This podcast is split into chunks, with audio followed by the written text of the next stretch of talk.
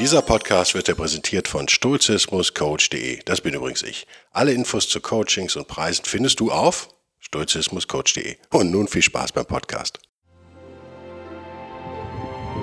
Der wilde Stoiker. Moderner Stoizismus für ein gutes Leben.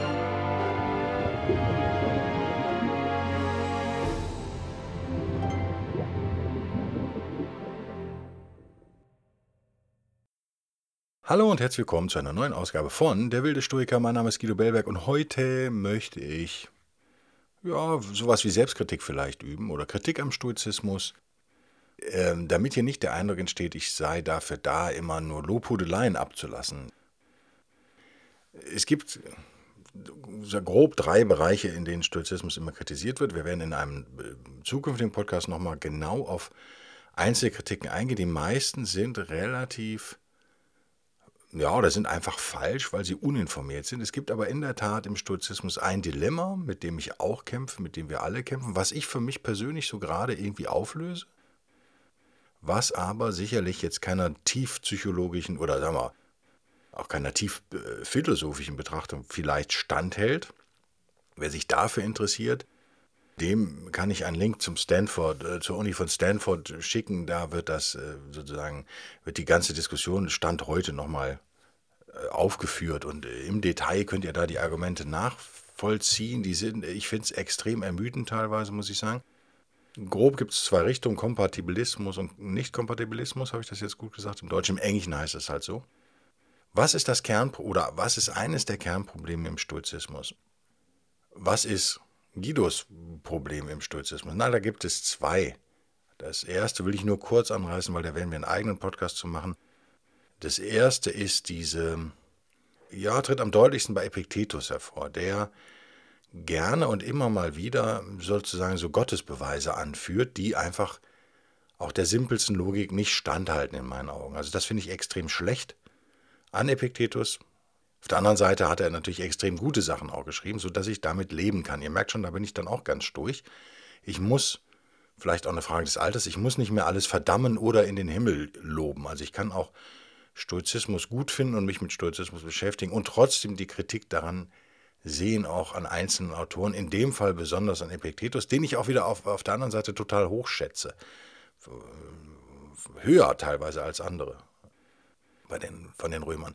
Lass uns das in einem anderen Podcast behandeln. Heute geht es mir um, um, ein echt, um ein echt zentrales Kernproblem, das ich auch nicht auflösen kann, aber wie gesagt, für mich vielleicht so einen Weg habe, damit umzugehen. Der kommt dann am Ende des Podcasts. Und zwar haben wir folgendes Dilemma im Stoizismus. Ihr wisst vielleicht, die Stoiker, also die Jüngeren, die Römer, Seneca, Epiktetus, Marcus Aurelius, erwähnen das oft, gehen aber nicht wahnsinnig drauf ein, äh, den Determinismus. Also dieser Glaube, alles sei vorbestimmt und es gibt sowas wie eine höhere Gewalt, ein höheres Wesen, nennt es wie ihr wollt, Zeus, Gott, die Götter, die Natur, der Kosmos, das Universum die Ratio, der feurige Logos.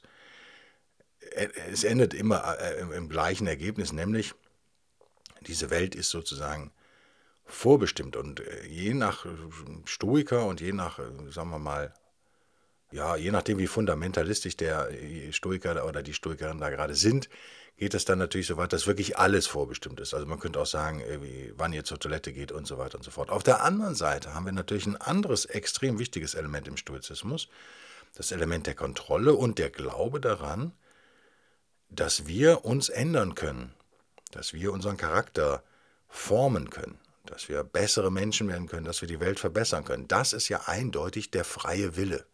Wir haben also die Möglichkeit, uns zu entscheiden, was wir tun. Man muss jetzt nicht wahnsinnig lange darüber nachdenken, um festzustellen, dass Determinismus, also das Glauben, der Glauben, dass alles vorbestimmt ist auf der einen Seite und freier Wille auf der anderen Seite, sehr widersprüchlich sind. Das leuchtet relativ schnell ein. Wenn wir sagen, es gibt einen freien Willen, der Mensch hat äh, eine Entscheidungsgewalt sozusagen, dann, das ist jetzt ein ganz klassisches Inkompatibilisten, eine ganz klassische Inkompatibilisten Argumentation, mein Gott, das Wort ist echt schwierig, aber ihr merkt, worum es geht. Es ist nicht kompatibel. Der freie Wille ist nicht kompatibel mit dem Determinismus. Und der Stoizismus löst das diese, der, der Meinung dieser äh, Philosophen nach auch nicht auf. Diese Diskussion hält übrigens auch heute noch an. Also wir sind da sozusagen tausende von Jahren alt, aber, äh, aber auch äh, hochaktuell.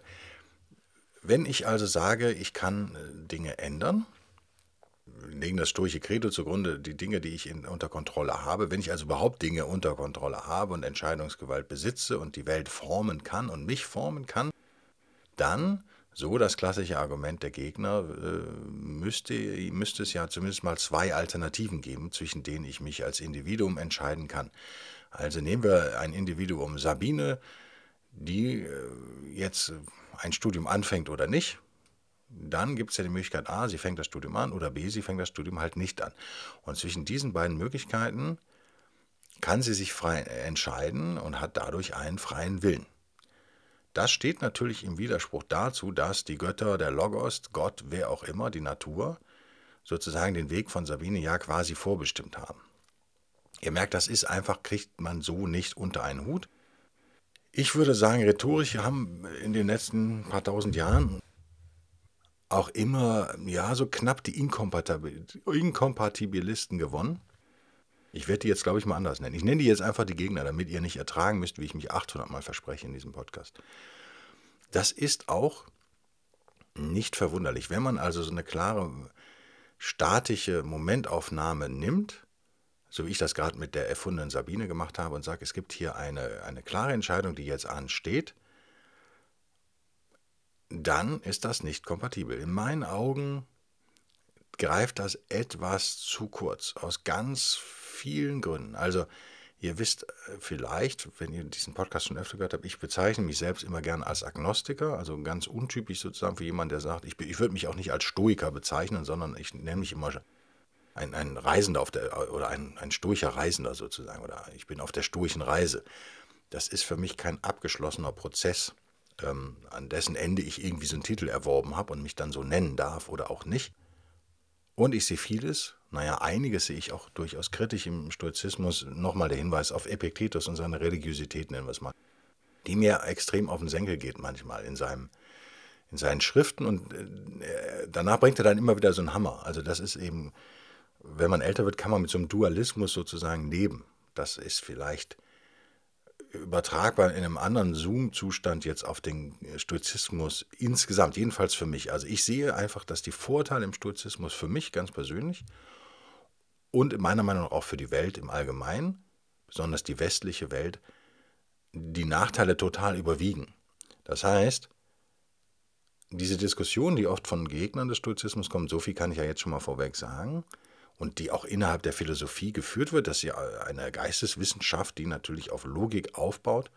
Und es gibt ja auch eine stoische Logik, die hat ja auch einen gewissen Anspruch. Auch die stoischen alten Schulen haben ja einen gewissen Anspruch. Wenn ich den also, wenn ich einen hohen Maßstab anlege, muss man sagen, hat der Stoizismus da so einen Widerspruch irgendwie nie so ganz auflösen können. Und dadurch ist es vielleicht eben keine so tolle Philosophie. Ich bin da viel pragmatischer, auch das ist vielleicht sehr stoisch, wie ich da bin, sondern ich gucke halt wirklich drauf, was funktioniert, was ist seit tausenden von Jahren erprobt und funktioniert und das benutze ich dann ganz gerne. Und wenn ich das nicht im Detail verstehe, ist das für mich auch okay. Ich könnte ja jetzt auch, nehmen wir an, es kommt die zweite und die dritte und die vierte und die fünfte Corona-Welle und wir erleben die totale Zombie-Apokalypse und mein Fernseher geht kaputt, den ich ja eh nur als Monitor benutze. Ich habe ja kein Fernsehkabel, wie ich immer wieder gerne betone, um euch damit auch zum Nachmachen anzusporen. Habt ihr vielleicht schon ganz subtil, mache ich das ja natürlich extremst subtil, habt ihr vielleicht schon gemerkt. Dann könnte ich den ja nicht reparieren. Ich könnte mir auch gar keinen neuen Fernseher bauen. Ich bin ja schon bei meinem Auto größtenteils überfordert. Ähm, ich verstehe meine Frau zu 90 Prozent der Zeit wahrscheinlich nicht. Nichtsdestotrotz kann ich doch alle diese Menschen und Dinge, kann ich doch für mich nutzen sozusagen und kann die auch genießen und kann mich an denen erfreuen. Und so ein bisschen so sehe ich den Stoizismus auch.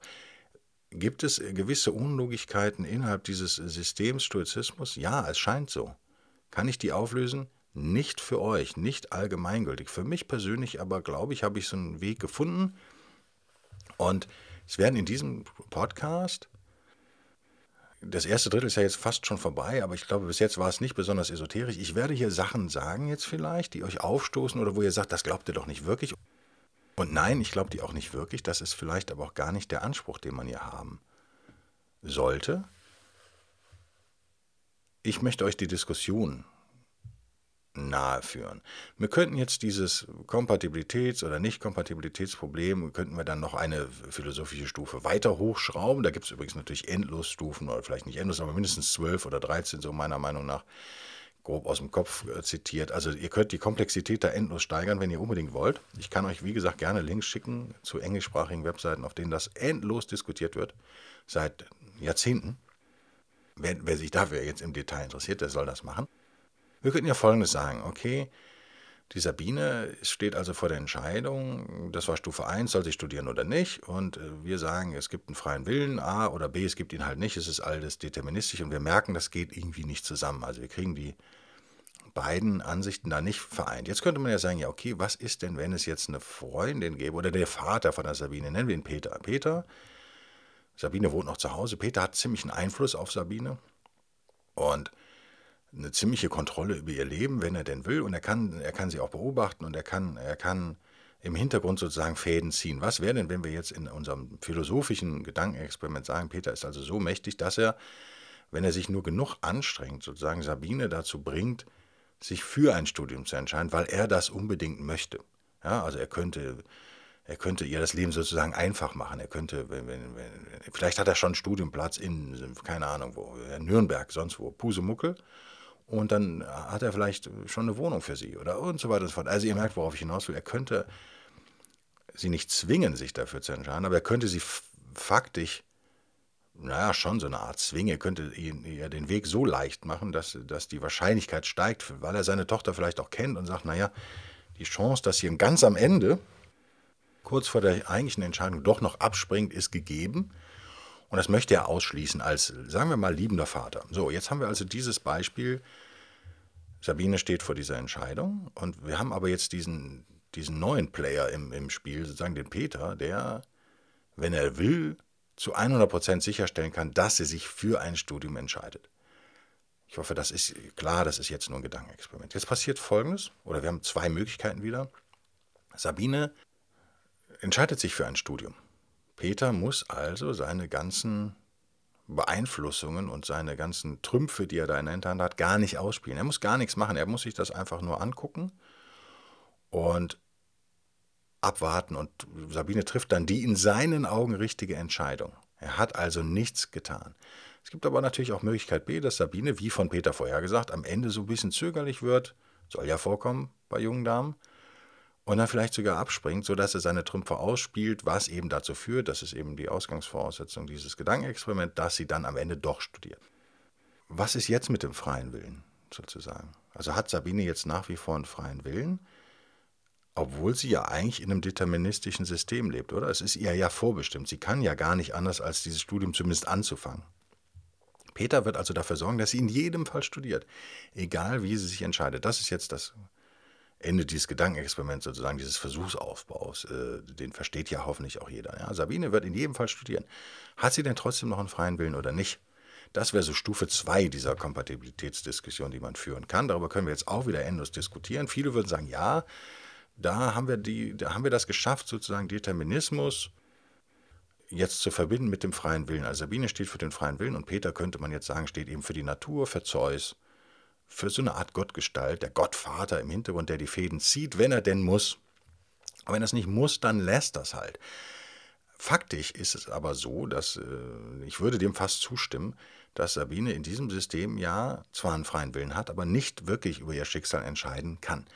Und damit wollen wir es jetzt bewenden lassen auf Stufe 2. Das geht jetzt noch endlos weiter. Wie gesagt, vielleicht kommt da auch nochmal ein Podcast zu. Ihr merkt aber, man kann so ein simples Problem wie den freien Willen und den Determinismus sehr schnell ablehnen und dann kann man aber so andere Parameter vielleicht einführen, wie eben diese, diesen Gott, den ich da jetzt eingeführt habe, den Peter, den Vater, die das Ganze dann schon nicht mehr so einfach machen oder die zumindest so riechen oder sich so anfühlen, als ob es doch irgendwie kompatibel wäre. Mehr will ich dazu gar nicht sagen.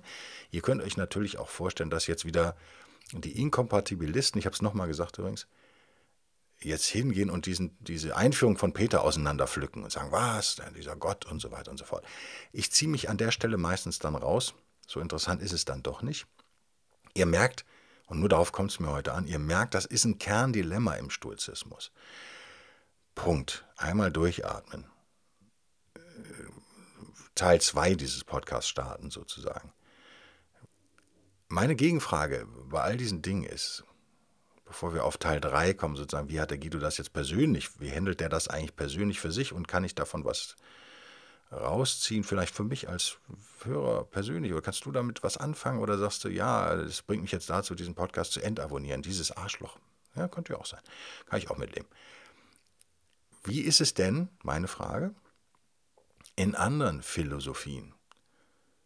Also es wird dem Stoizismus ja hier unterstellt, er müsse komplett logisch sein, was in so einer Momentaufnahme. Wir nehmen eine Momentaufnahme, eine gewisse Situation, eben die Sabine-Situation. Es gibt auch tausend andere in der Literatur, die da sicherlich besser sind als mein frei erfundenes Beispiel von eben spontan.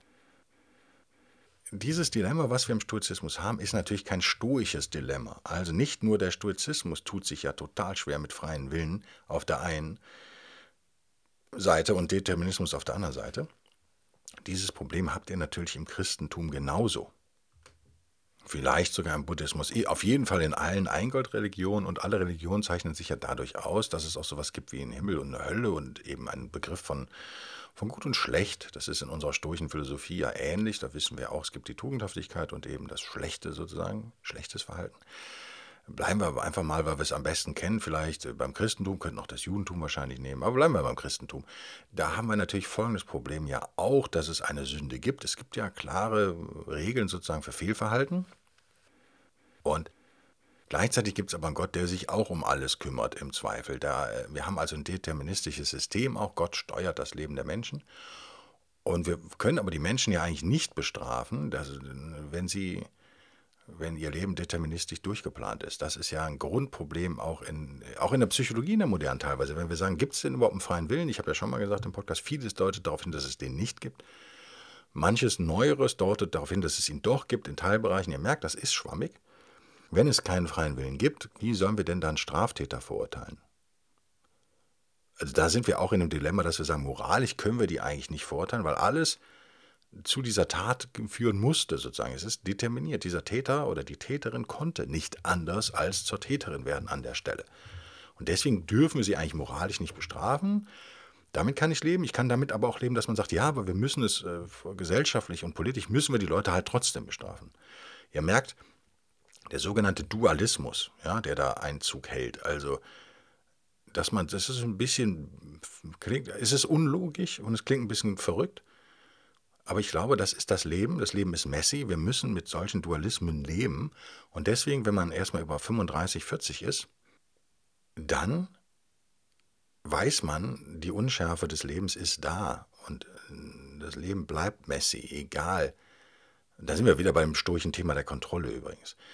Und das ist schon mal das erste oder der zweite Teil in diesem Podcast ist sehr kurz. Ich will euch einfach nur sagen, das ist, das, ihr habt das Problem in Teil 1 kapiert und jetzt möchte ich, dass ihr vielleicht versteht oder darüber nachdenkt, ist das denn ein wirklich rein stoisches Problem oder ist das nicht ein grundphilosophisches Problem seit Anbeginn der Menschheit quasi, als der erste bewusst denkende Steinzeitmensch in den Himmel geguckt hat und gesagt hat, oh, da blinkt irgendwas und da kommt ein Meteor und hast du nicht gesehen und warum äh, über Glück und Zufall nachgedacht hat und dann vielleicht auf irgendeine Art von Religiosität kam. Nochmal, ich bin der Meinung, Religiosität ist ein Evolutionsvorteil, auch wenn ich nicht religiös bin.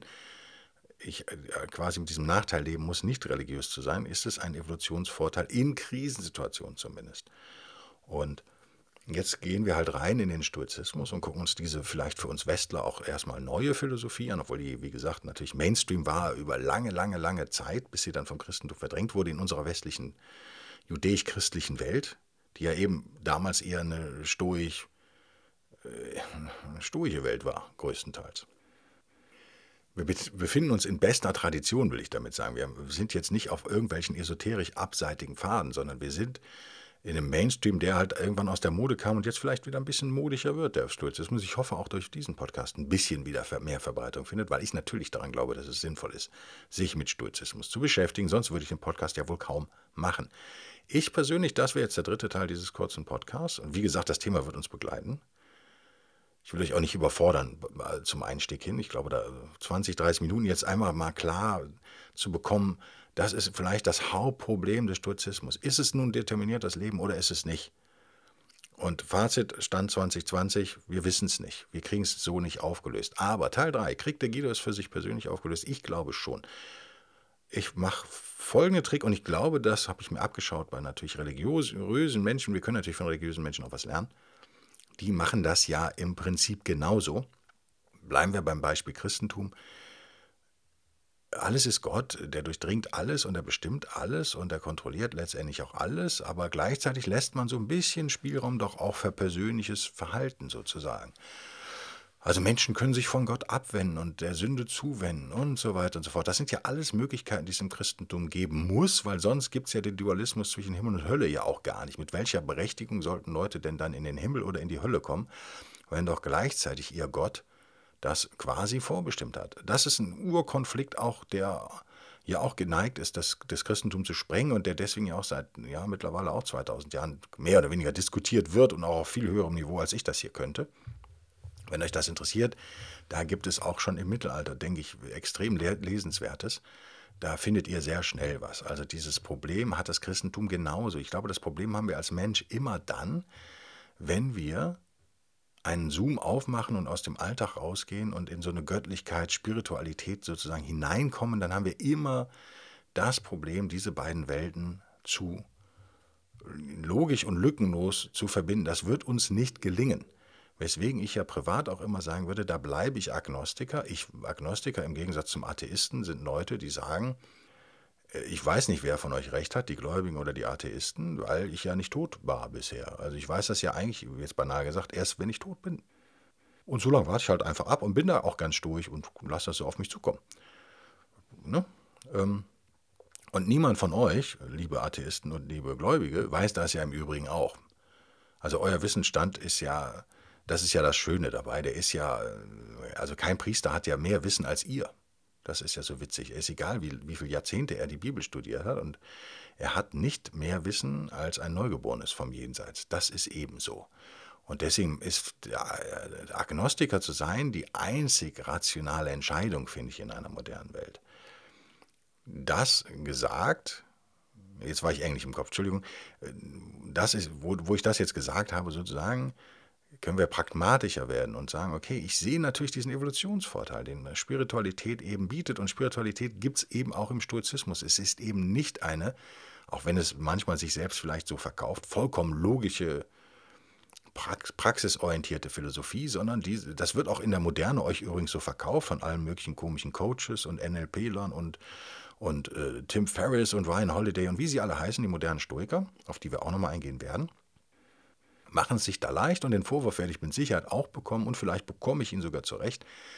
Wir machen uns es leicht, indem wir nur die modernen Elemente des Stoizismus betrachten und dann sagen, das passt doch super in unsere Zeit, bla bla bla.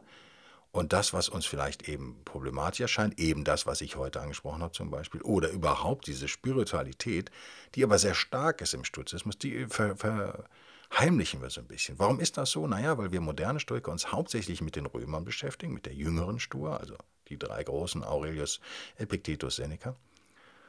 Und die bauen aber natürlich auf diesem eigentlich stoischen Grundgerüst, diesem griechischen auf. Zeno, Kleantes, Chrysippus, wen es da alles gibt. Ja, da könnte man auch viele große Namen zitieren. Problem, natürlich haben wir von den Römern wesentlich mehr überliefert als von den alten Griechen. Das ist eben so. Und die Römer beziehen sich natürlich immer wieder auf die, auf äh, Chrysipp, Chrysipp, Deutsch ist er, glaube ich, genannt, ne? Chrysipp, auf, äh, auf Englisch und Latein würde ich ihn Chrysippus nennen, ist natürlich ein Star-Stoiker zum Beispiel, auch wenn ihr den Namen jetzt vielleicht zum ersten Mal hört, das ist The Man sozusagen, der ist The Shit. Und auf den beziehen sich alle.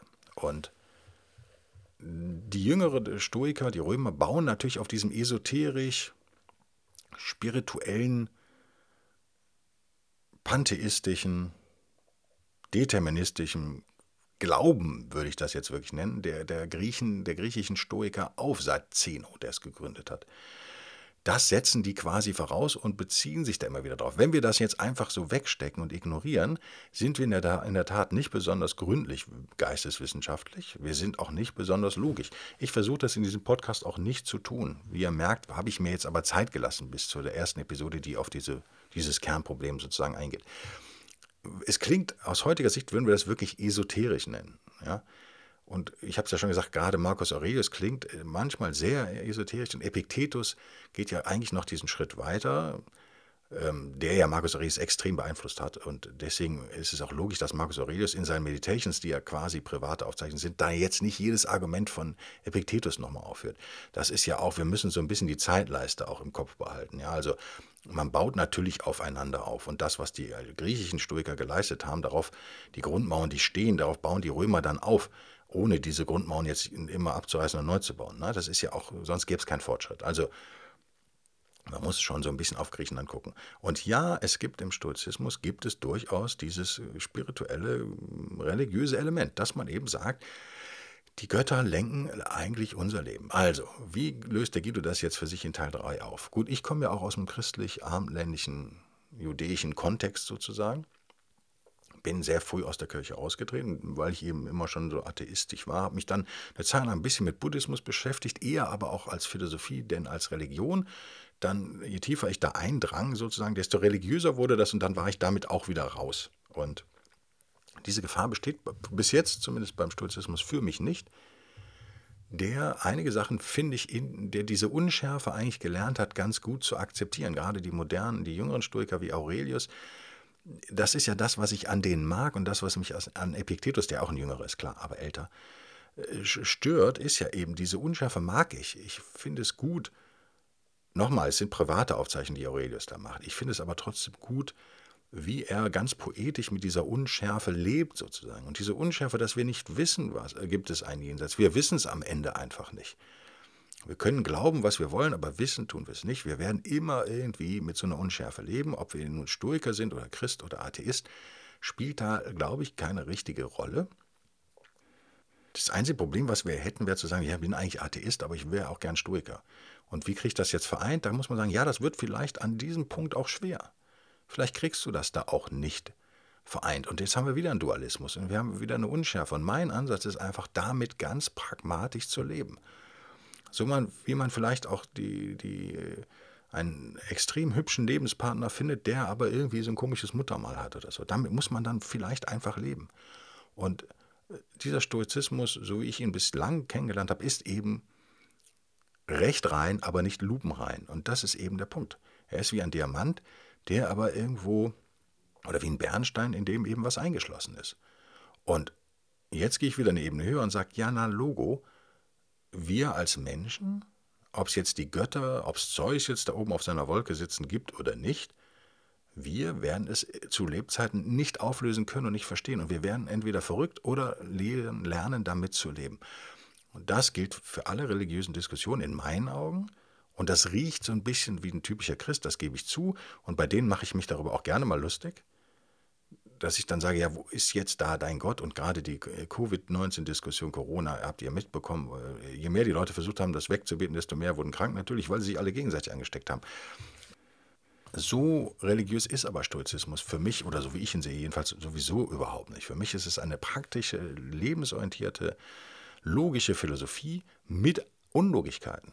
Das klingt widersprüchlich. Nochmal, ihr müsst, glaube ich, wenn ihr das auflösen wollt, mit diesen Widersprüchen leben. Lasst mich ein ganz einfaches Beispiel nochmal bringen, gegen Ende des Podcasts. Gibt es nun Zeus auf seiner Wolke oder nicht? Wie gesagt, ihr könnt Zeus jetzt auch ersetzen, das Wort durch Natur, durch Kosmos, durch Gott, durch, durch einen christlichen Gott, wenn ihr wollt, oder einen jüdischen oder wie auch immer. Äh, ihr könnt es auch durch Spaghetti-Monster ersetzen, wenn ihr wahnsinnig witzig seid und so weiter und so fort. Das spielt jetzt keine Rolle. Ich werde ihn im Rest des Podcasts Zeus nennen, weil ich es auch cool finde, glaube ich ja, ich glaube, ich finde es ganz cool. Ich nenne ihn Zeus. Also wir haben dieses Wesen, diese göttliche Kraft, diesen, diese Ratio, diese Logik, diesen Verstand, dieses, diesen Lebenswillen, der da irgendwie herrscht, nennen wir ihn Zeus. Und der schaut jetzt auf uns Menschlein. Und ihr merkt, wenn ihr auf die griechischen Mythen eingeht, wenn ihr euch Homer durchlest, wenn ihr nochmal der Hinweis auf diese hervorragend animierte Arte-Folge, die es auf Amazon Prime gibt, die großen Mythen heißt das, glaube ich, Teil 1 könnt ihr euch, glaube ich, schenken, aber die Odyssee, äh, Homer, sozusagen, die ganze zweite Staffel ist extrem sehenswert, finde ich. Da merkt ihr ziemlich schnell Folgendes. Die Welt war damals natürlich in Griechenland auch ein kleiner Ort, wenig bevölkert. Äh, was damals als Hauptstädte oder gar Länder galt, so etwas wie Athen oder Sparta, darüber würden wir heute ja nur müde lächeln. Das wären ja nicht mal Vororte von Berlin. Also die Welt war deutlich kleiner und äh, vielleicht auch langsamer und beschränkter, das mag alles sein, aber in dieser Welt wurde ja wahnsinnig viel geistig geschaffen. Das ist ja schon interessant. Wenn ihr euch die Götterwelt anguckt, ist das eine Götterwelt, die nicht so weit weg ist vom tatsächlichen Leben, sondern die auch eingreift ins Leben. Ganz ähnlich wie den Peter, den ich eben erfunden habe. Ein konkretes Beispiel. Und was mir fehlt bei diesen hochtrabenden philosophischen Diskussionen, wir waren ja jetzt nur bis Stufe 2, stellt euch bitte Stufe 14 vor oder sowas. Das ist schon recht abgefahren, extrem anstrengend, weil die Sätze immer länger werden und ihr müsst in, in dieser Logik irgendwie auch bleiben. Was mir dabei fehlt, ist von meinem Gefühlsleben her, was ja durchaus Männer auch haben, ist das immer so, ähm, fühlt sich das an wie Momentaufnahmen, sagen wir mal. Das ist kein dynamisches System. Auf mich wirkt das immer sehr statisch. Aha, Sabine studiert oder nicht. So, wir machen das so statisch, wir machen, wir frieren die Zeit da so ein, um das eben logisch durchdringen zu können, mit dem bisschen Logik, zu dem wir Menschen eben fähig sind. Das ist eine wissenschaftlich, geisteswissenschaftlich absolut sinnvolle Art, damit umzugehen. Aber, aber, aber, aber, in meinen Augen, in meinem komischen, seltsamen Verstand und in meiner Intuition, wird das dieser Diskussion nicht ganz gerecht. Ich habe es ja eben schon gesagt, wir müssen eine gewisse Unschärfe in unserem Leben einfach zulassen. Und was ist, und die, was ist, wenn die Griechen recht haben? Sozusagen, ich, wie gesagt, bin Agnostiker. Ich sage, wahrscheinlich gibt es da gar nichts. Und es stört mich halt auch überhaupt nicht, dass da nichts gibt. Aber als jemand, der einen sturchen Podcast macht, muss ich mich natürlich mit diesem Thema auseinandersetzen, weil ihr früher oder später mich damit konfrontieren werdet und mir sagen werdet, ja, aber das ist ja nun eine harte Kritik, wie gehst du damit um? Da muss ich ja Stellung beziehen. Das mache ich natürlich ganz elegant jetzt schon. Es ist ein Problem, was ihr auch nicht auflösen werdet. Der Punkt ist einfach der, stellt euch ein dynamisches Bild vor. Stellt euch die Götter vor, wie es die Römer und die Griechen teilweise gemacht haben, nämlich als sehr aktive und auch reaktive Wesen, die also auf das, was da passiert, eingehen. Wenn ihr das tut, merkt ihr, so habe ich es für mich zumindest, das wird aber keiner Professor, keiner philosophischen Professur gerecht, das ist mir völlig klar. Damit werde ich keine Doktorarbeit schreiben, sagen wir es mal so. Ist damit das Dilemma aufgelöst und wir haben so einen kompatiblen Zustand hergestellt. Also, wir haben den freien Willen konkret im Alltag der Menschen drin. Und dann haben wir diese Götter, die über dem Ganzen irgendwie so ein bisschen stehen, die aber auf das reagieren, was du nun gerade wieder entscheidest als Menschlein. Das ist doch der entscheidende Punkt. Das heißt, wir haben Determinismus und freien Willen eigentlich schon ganz gut in einem System bekommen. Jedenfalls in, zu, vor 2000 Jahren haben wir es hingekriegt noch. Vor 3000 Jahren und vor 4000 Jahren. Jetzt schaffen wir das irgendwie nicht mehr, weil wir zu statisch daran gehen. Und die alten Römer und Griechen sind da eher dynamisch rangegangen. In, so ist mein Empfinden. Bitte widerlegt mich, falls ihr Historiker seid oder Doktor der Philosophie. Freue ich mich, wenn ich was Neues lerne. Aber bis, bis dahin, bis ich widerlegt werde, behalte ich mir das vor, das so zu machen. Ihr dürft mich gerne zitieren, aber dann sagt auch, wo, wo ihr es her habt, weil ich glaube, das, was ich jetzt versuche zu erklären, habt ihr so, werdet ihr woanders nicht unbedingt bekommen. Habe ich jedenfalls noch nie gehört oder gefunden. Wenn ihr euch das so vorstellt, dann haben wir diese, diese Peter-Figur als Zeus, so dynamisch vorstellt, dann haben wir genau die Situation, die für alte Römer und Griechen realistisch war. Das war eine realistische Vorstellung, eine realistische Spiritualität, die uns aber so verloren gegangen ist, weil wir in Absolutheiten denken. Wir denken ja, Gott macht alles. Ob ich jetzt pupse oder nicht, das ist alles von Gott bestimmt. Und wir lassen eigentlich irgendwie so ein bisschen wenig Leine. Und ich glaube, für ein wir Menschen sind beschränkt, wir sind geistig beschränkt, wir sind intuitiv beschränkt, wir sind körperlich beschränkt, wir sind zeitlich beschränkt, wir sind in ganz vieler Hinsicht sind wir nicht in der Lage, diese, diesen Kosmos zu verstehen. Das äh, wird immer ein Mysterium für uns bleiben, was wir an den Rändern aber rational so ankratzen können. Und ich bin ein Riesenfan von, von Fortschritt und Wissenschaft, wie ihr wisst, und auch ankratzen sollten deswegen. Aber wir werden nicht alles erklären können. Wenn das der Anspruch ist, den wir an uns selbst stellen, scheitern wir. Wenn das der Anspruch ist, den wir an Stoizismus stellen, an modern, den wir versuchen hier zu etablieren und zu erforschen und zu kreieren, wahrscheinlich sogar, dann werden wir gnadenlos scheitern. Und vielleicht ist es dann ganz entspannend weg zu gehen von diesem übermächtigen Gottesbild, was die Eingottreligion uns ja beschert haben, und hinzugehen wieder zu so einem ja, viel Götterbild sozusagen. Und ihr kennt die Schlacht äh, von Troja, wo dann eben auch Götter und Göttinnen sich konkret einmischen und bestimmen, wo ein gewisser Pfeil hinfliegt, wenn sie es denn für nötig halten. Das ist so ähnlich wie dieses Peter-Sabine-Beispiel, was ich erfunden habe. Die Götter haben die Möglichkeit, sich einzumischen, aber sie werden es nicht immer tun. Das heißt, wenn sie dich auf einen gewissen Weg führen wollen, haben sie sehr große Chancen, wenn nicht zwischen irgendwas zwischen 90 und 100 Prozent äh, Chance, dass äh, du auf diesem Weg auch gehst. Nichtsdestotrotz hast du deinen eigenen freien Willen aber behalten sozusagen und du kannst halt auch Fehlentscheidungen äh, treffen. Das heißt, du kannst die Götter auch erzürnen. Und dann werden sie anders reagieren. Das, ihr merkt, es gibt eine Kommunikation zwischen Mensch und Gott sozusagen, zwischen Mensch und Natur in diesem in dieser Welt, die ich jetzt gerade hier kreiere, sozusagen. Da gibt es ein Wechselspiel und es gibt eine Dynamik und wir haben keine statischen Vorgänge mehr. Und in so einem dynamischen Wechselspiel ist für mich äh, freier Wille und Determinismus vorstellbar, vor allen Dingen mit dem Hinweis, dass es ja auch, ähm, wir reden immer von dem übermächtigen, allmächtigen Gott und so weiter. Wenn wir das eine Nummer, das ist Zeus ja auch, logischerweise, aber wenn wir das eine Nummer kleiner schrauben, es gibt ja Zeus und dann gibt es aber noch seine Kinder und es gibt den mächtigsten Gott der Götter eben und dann gibt es aber noch nicht so ganz so wichtige Götter. Wenn wir also so ein bisschen Leine geben allen, uns selbst, unserer Spiritualität und auch den Göttern sozusagen, dann ist es nicht schwer vorzustellbar, dass es äh, Zeus relativ Wurst ist, ob er auf der linken Seite des Bettes schlaft oder auf der rechten, mal blöd gesagt. Ja, ganz streng betrachtet ist Stoizismus so, dass er sagen würde, oder viele alte Stoiker würden sagen, ja, das ist vorbestimmt mit welchem Fuß ich aufstehe. Das müssen wir aber so nicht übernehmen.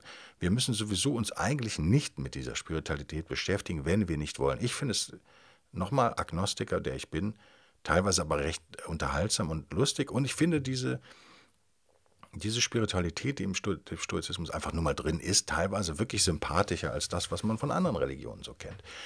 Huiuiui, das war jetzt ein kleiner spontaner Marathon ohne Notizen. Ich hoffe, das war trotzdem irgendwie halbwegs logisch. Ihr habt das Problem in Teil 1 kapiert.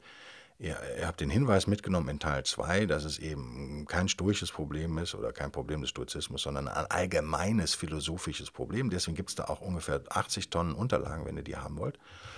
Und in Phase 3 habt ihr meine persönliche Art damit umzugehen, die aber wie gesagt in meinem Alltag mich nicht allzu sehr beschäftigt und in meinen Stoichen, auf meiner stoischen Reise nur ab und zu mal auftaucht. Als moderner westlicher Stoiker mache ich es natürlich nicht anders als Leute wie Holiday oder Ferris und, und betrachte eben Stoizismus eher als praxisorientierte Philosophie für mein Leben, die mir hilft, eben bessere, ein besseres Leben zu führen. Aber ihr wisst jetzt, es gibt durchaus Unlogigkeiten in diesem angeblich ja so logischen Stoizismus. Und ja, das ist doch gut, oder? Dann haben wir jetzt nicht nur, nicht nur weiß gemalt, sondern haben auch mal schwarz-weiß gemalt. Wir haben jetzt auch mal was beleuchtet, was nicht nur eine Lobhudelei war auf den Stoizismus. Ich glaube, so gefestigt sind wir jetzt. Ich freue mich, dass ihr es durchgehalten habt. Diese wahrscheinlich etwas anstrengende, aber hoffentlich auch interessante Episode. Ich freue mich über euren Support auf patreon.com oder buymeacoffee.com. Das verlinke ich ja immer irgendwo, findet ihr immer. Und der wilde Stoiker. Ich würde mich auch freuen. Ich habe jetzt festgestellt, dass bei der Webseite der wilde Stoiker eine, ich habe so ein komisches Elementor heißt das. Das ist sozusagen ein Content Management im Content Management System wollt ihr gar nicht wissen. Ich versuche das auch irgendwie mal neu zu designen, wenn ich mal Zeit habe und abzuschalten, diesen Quatsch. Und ab und zu geht dieser Mist halt nicht. Das ist juristisch nicht ganz witzig, weil dann auch das Impressum nicht geht und so weiter und so fort. Wenn ihr das mal merkt, falls ihr auf der Webseite seid und merkt, da geht irgendwas nicht, der Buchclub geht nicht oder Support geht nicht, dann liegt das nicht an mir. Schreibt mir doch schnell eine Mail.